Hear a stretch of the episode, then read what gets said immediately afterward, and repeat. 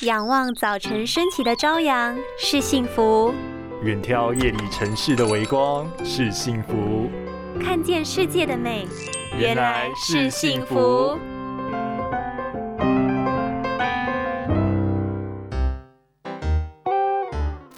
了降低蓝光对眼睛的伤害，许多人会在手机安装绿蓝光 App，或是购买抗蓝光荧幕保护贴来使用。虽然根据实验结果，这些装置看似可以保护眼睛不受蓝光伤害，换到日常生活中时，什么？我以为装了抗蓝光荧幕，每天划手机就不用担心了哎。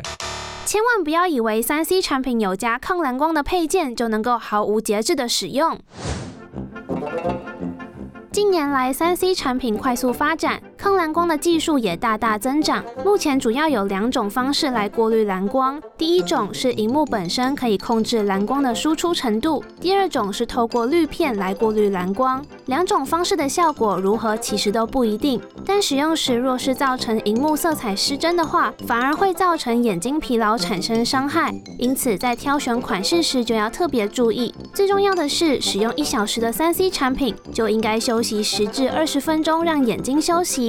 平时也要多多补充叶黄素、Omega 三的精选鱼油，可以有效抵抗蓝光的损害，并产生消炎的作用。由于人体无法自行制造，透过食物或是优质的保健食品补充，就显得非常重要。补充足够的营养，才能让眼睛更健康，视野水润又清晰哦。